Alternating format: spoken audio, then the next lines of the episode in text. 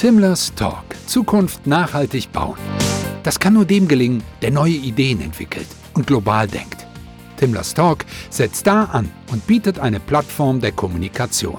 Der rollende Podcast ist Begleiter für die Transformation der Immobilienwirtschaft. Immer auf den Punkt, immer am Puls der Zeit. Ja, liebe Karin Barthelmes-Wehr, liebe Karin, wir sind ja auch per Du. Ganz herzlich willkommen zu Timlers Talk, der rollende Podcast zum Thema Zukunft nachhaltig bauen. Ist für mich ein ganz wichtiges Thema und Thema Nachhaltigkeit ist ein ganz großes Brett, sehr facettenreich, auch mit den drei Buchstaben ESG. Und ich heiße dich als Geschäftsführerin vom Institut for Corporate Governance, ICG in Düsseldorf, ganz herzlich willkommen. Und liebe Karin, vielleicht magst du dich auch noch mal ganz kurz vorstellen und auch über dein Institut noch was erzählen. Ja, sehr gerne, Bettina. Also erstmal herzlichen Glückwunsch äh, zu dieser tollen Idee, mit einem ähm, ja, rollenden Gefährt sozusagen äh, durch die Lande zu den Veranstaltungen, zu den Marktteilnehmern zu ziehen und die zu interviewen. Äh, das finde ich erstmal großartig, macht großen Spaß. Ich mache ja selber auch einen Podcast. Insofern bin ich aber auch immer gerne mal auf der anderen Seite des Mikros und freue mich, äh, dir heute Rede und Antwort zu stehen. Und äh, vielleicht fangen wir wirklich an mit dem ICG, das Institut für Corporate Governance in der deutschen Immobilienwirtschaft. Mit diesem sehr langen Namen gibt es jetzt schon fast 20 Jahre. Und so lange kümmern wir uns auch darum, die Branche zukunftssicher zu machen. Wie tun wir das? Wir versuchen sie im Bereich nachhaltige, werteorientierte Unternehmensführung voranzubringen. Das war vor 20 Jahren äh, noch, ja, sagen wir mal, in den Kinderschuhen das Thema.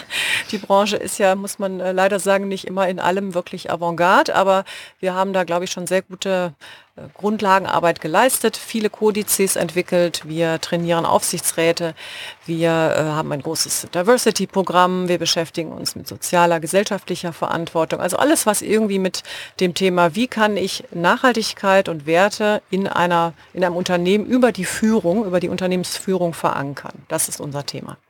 Ja, ich meine, wir kennen uns ja auch schon ein paar Jahre. Und wie du auch richtig sagst, Nachhaltigkeit ist in aller Munde, ESG. Und heute liegt der Fokus auf dem S, auf dem Social.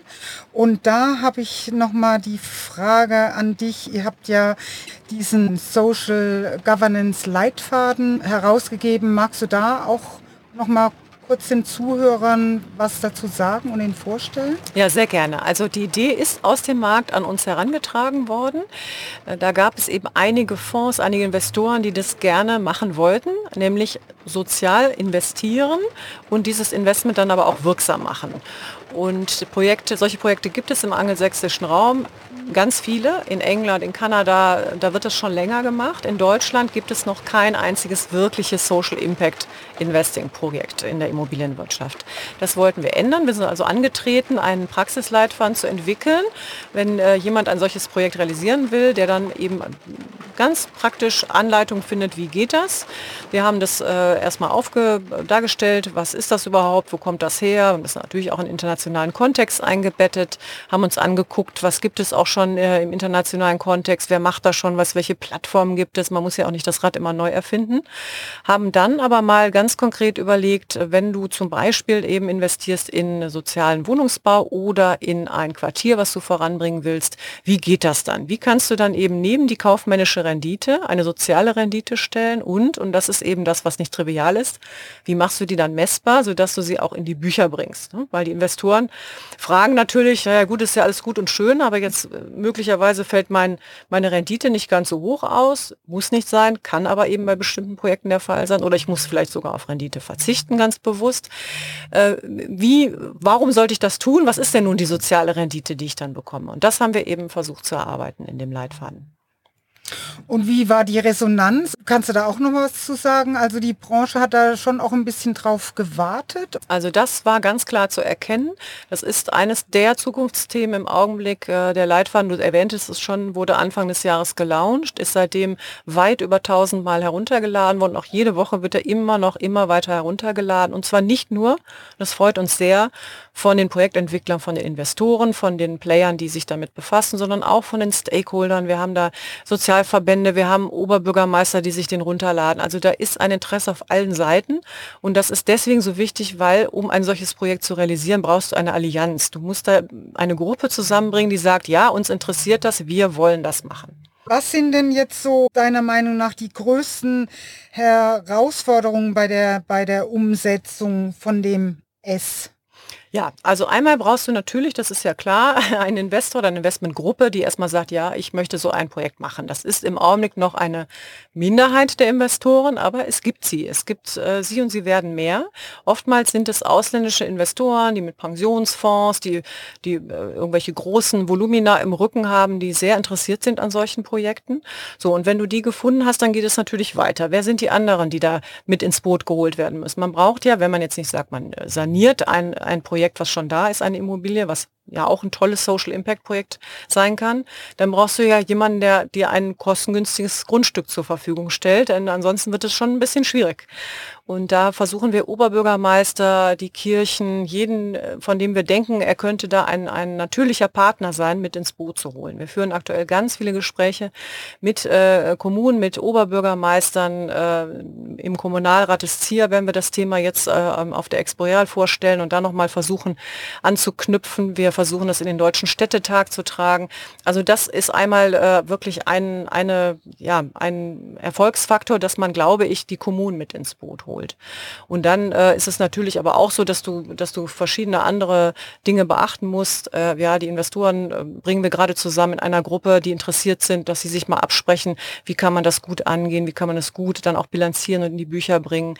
Wir äh, arbeiten gerade mit der EBS zusammen, ein Scoring-Modell, denn äh, das, also das Schwierigste ist ja tatsächlich zu sagen, wie, wie messe ich das und wie mache ich das dann eben auch, äh, diese Rendite, wie mache ich die dann auch wirklich dingfest. Äh, das ist auch nochmal ein Aspekt, der wirklich zum Erfolg beiträgt. Und äh, ja, äh, das alles äh, zusammengenommen und dann hat man dann tatsächlich auch, äh, glaube ich, gute Chance, so ein Projekt zu initiieren. Und gibt es also schon ein konkretes äh, Praxisbeispiel?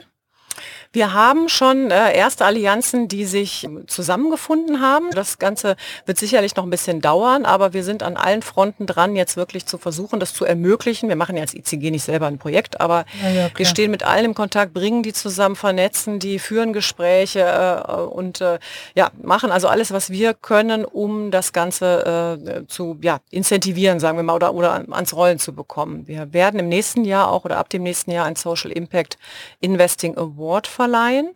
Äh, und äh, das ist dann hoffentlich auch nochmal äh, nettes, äh, ja, nettes Zuckerle, äh, was dann äh, die Player der Branche vielleicht incentiviert, dann solche Projekte zu machen.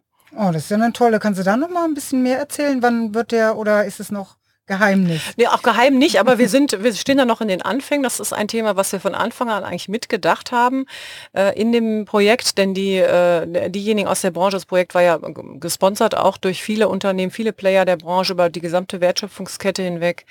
Die haben von Anfang an gesagt, Mensch, eigentlich müssten wir doch dann auch irgendwie einen Award rausgeben. Wir müssten doch dann auch mal äh, sagen, so welche Projekte sind denn wirklich gut. Ja? Äh, und das ist ein Grund, warum wir auch dieses Scoring-Modell gerade entwickeln, um eben dann auch sicher zu sein, dass wir dann auch die richtigen Projekte auszeichnen. Wir planen das äh, ab dem Herbst, Winter auch im Rahmen einer großen Veranstaltung Corporate Responsibility Day. Eine solche Veranstaltung haben wir schon mal gemacht vor mhm. einigen Jahren, als wir unseren Leitfaden soziale gesellschaftliche Verantwortung gelauncht haben. Das ging ja auch in eine ähnliche Richtung. Ne? Äh, und äh, in diesem Rahmen wollen wir Sozialverbände, wir wollen Stakeholder einladen, wir wollen Workshops machen, wir wollen wirklich die an den Tisch bringen, äh, für die solche Projekte wichtig sind. Ja, weil es macht keinen Sinn, sich dahinzustellen als Branche und zu sagen, so, wir haben jetzt hier tolle Ideen, ja, wir müssen mit unseren Stakeholdern reden. Und das soll so eine Plattform für einen solchen Austausch sein. Ja, toll. Bin ich gerne dabei. Ja, sehr gerne, Bettina.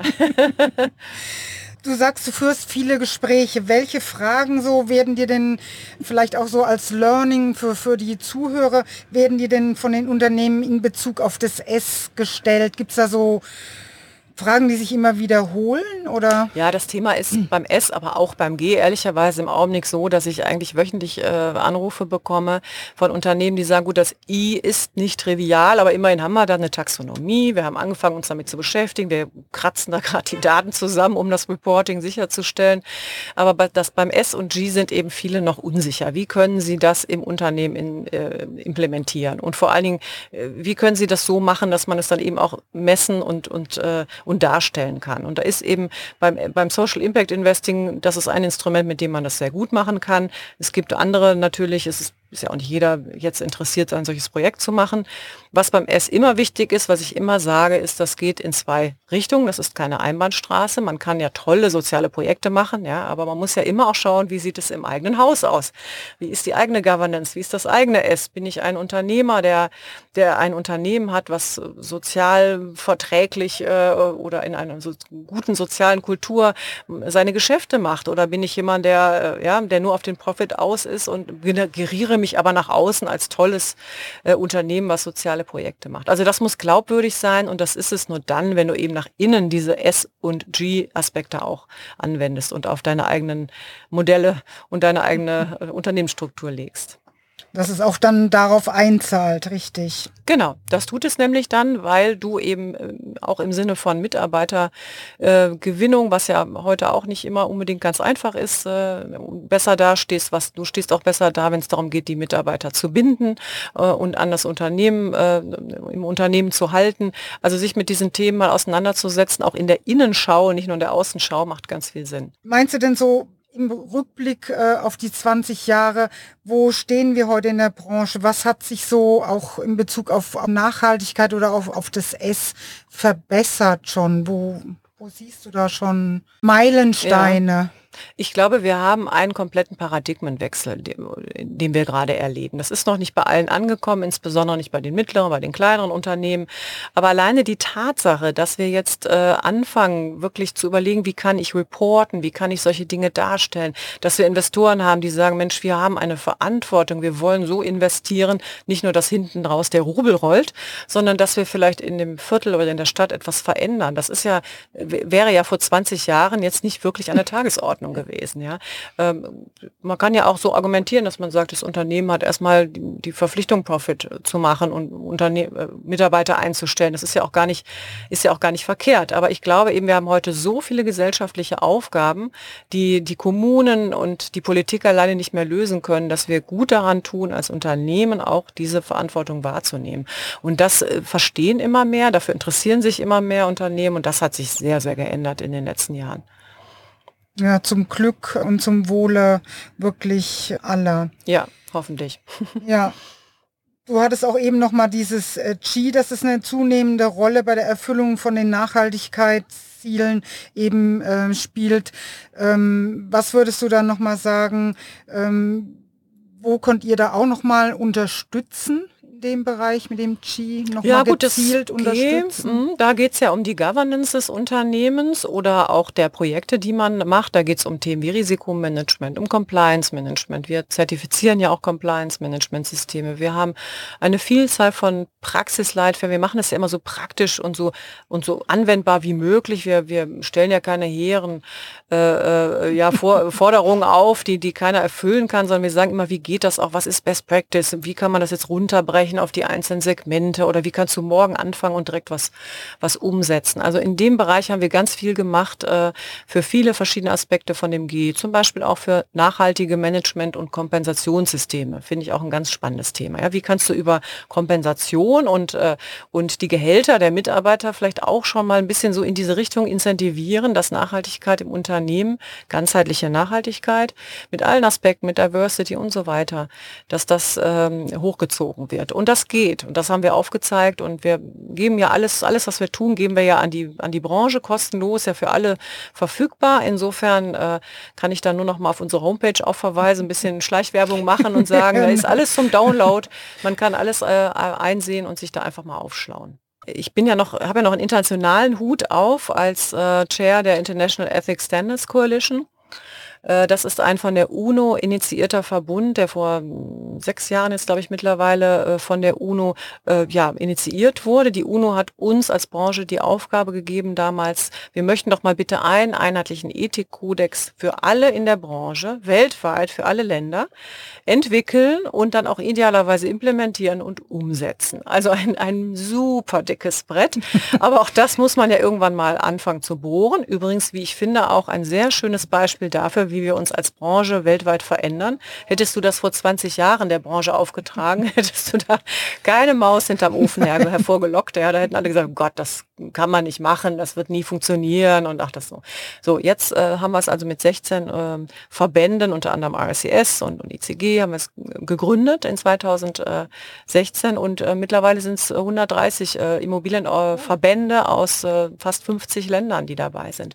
Und das ist total spannend. Du hast ja eben gefragt, wie äh, steht denn Deutschland da im Vergleich mhm. auch zu anderen Ländern da? Also es ist natürlich so, dieser Kodex, den wir da entwickelt haben, der ist jetzt für einen, einen entwickelten Immobilienmarkt wie Deutschland, ist der, glaube ich, für die meisten Unternehmen keine große Hürde. Aber wir haben natürlich viele Länder in dem, äh, in dem Projekt, die, ja, für die, die haben Themen mit, mit Korruption, die haben Themen, also in den kleinsten Schritten von ihren Projektentwicklungen schon immer Riesenprobleme mit allen möglichen Compliance-Dingen.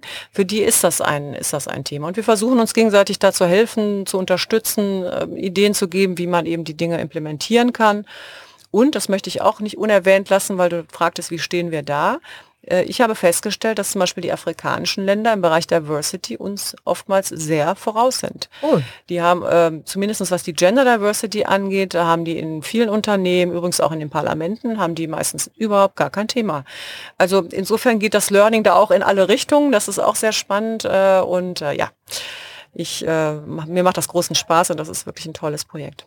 Und das begleitest du jetzt seit 2016? Also ich bin von Anfang an dabei. Wir waren als ICG auch Gründungsmitglied. Ich bin jetzt in meiner zweiten Amtszeit als Chair ähm, wiedergewählt worden und äh, Dankeschön und, und äh, ja, werde das jetzt auch noch machen in der zweiten Amtszeit und dann kann ich satzungsgemäß auch zumindest als Vorsitzende nicht mehr kandidieren. Aber das ist schon so ein Herzensprojekt auch von uns, vom ICG, von mir und insofern, äh, ja, da werde ich sicherlich auch dranbleiben.